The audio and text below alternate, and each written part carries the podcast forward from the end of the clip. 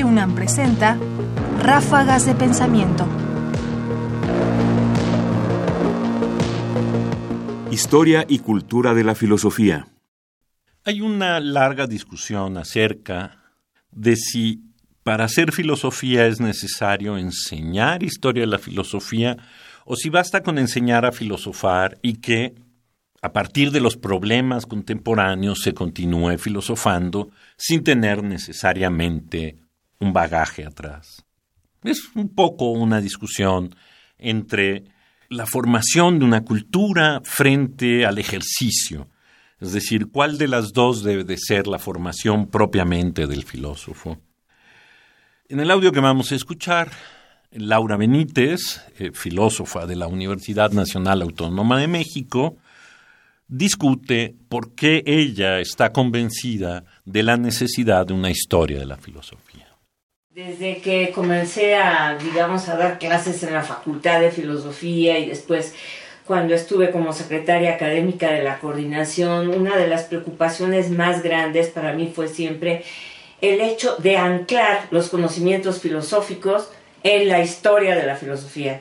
Para mí el ancla incluso de la carrera de filosofía debía de ser, y bueno, sigue siendo de facto la historia de la filosofía, por lo cual este, lo, lo que intenté fue darle, darle un, un marco amplio a la historia de la filosofía, muchos cursos de historia de la filosofía, desde los presocráticos, que ya desde luego era una tradición, pero yo intenté ampliarlo más para, para hacer el ancla todavía más fuerte, porque a mí me parece que un filósofo que no tiene cultura filosófica no, no va muy lejos, ¿no? A lo mejor está muy bien especializado en un área no específica, a lo mejor en la filosofía del lenguaje o en la ética o en, fin, en lo que sea, pero lo importante allí es tener esta, esta conexión con un contexto cultural que permite, digamos, el desarrollo de, las, de ciertas ideas y además con la relación entre, entre las ideas que se proponen y las anteriores ideas, las que preceden, así como, estas ideas que se proponen tienen alguna, digamos, alguna conexión o vínculo con las, con las propuestas posteriores. Entonces allí esta, esta para mí ha sido siempre una meta, el tratar de ubicar a la filosofía, digamos, dentro del ámbito de lo que yo llamo la cultura filosófica. Ráfagas de pensamiento. Coincido en la reflexión que hace Laura Benítez, aunque mis motivos tienen otra, eh, otro sesgo. Yo sí creo también en la necesidad de la generación de una cultura filosófica y por lo tanto de la divulgación, de la formación, del cultivo y de la investigación de la historia de la filosofía, porque también hay que pensar dónde estamos situados.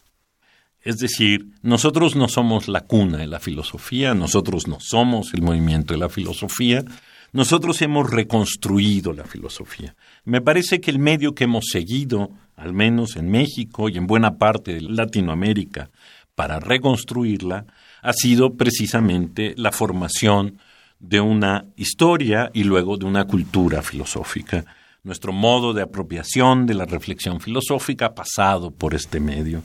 De manera que tiene, me parece aquí también, un rasgo idiosincrático. Es decir, queremos ser filósofos con una cultura filosófica y no solamente filósofos con una práctica filosófica. Y esta es la razón, claro, por la que me parece que debemos seguir enseñando, debemos seguir haciendo énfasis, al menos en este lugar, en este momento, en la historia de la filosofía. Laura Benítez Grobet, fragmento de una entrevista para la plataforma de temas de filosofía, Área de Interés número 13, Sentido de la Historia, 2016. Entrevista conducida por Mario Edmundo Chávez Tortolero. Comentarios, Ernesto Priani Saizó. Producción, Ignacio Bazán Estrada.